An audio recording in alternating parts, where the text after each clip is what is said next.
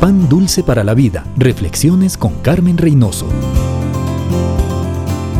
Dijo un escritor famoso, los favores que recibes, escríbelos en la piedra. Los favores que haces, anótalos en la arena. El salmista tiene un corazón agradecido. Vez tras vez en la madrugada, en el día, en la noche, le escuchamos alzar su voz para agradecer. El salmista no agradece solo por los bienes que recibe y por las misericordias de Dios que son nuevas cada mañana. Agradece por sobre todas las cosas por Dios, por quién es Él, porque nos hizo, porque nos sostiene, porque nos da el privilegio de servirle, porque nos ama, nos cuida, porque es bueno, es misericordioso y su verdad es por todas las generaciones.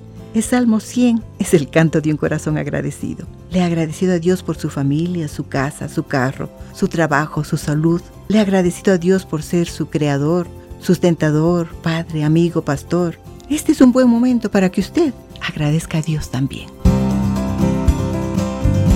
Pan Dulce para la Vida. Reflexiones con Carmen Reynoso.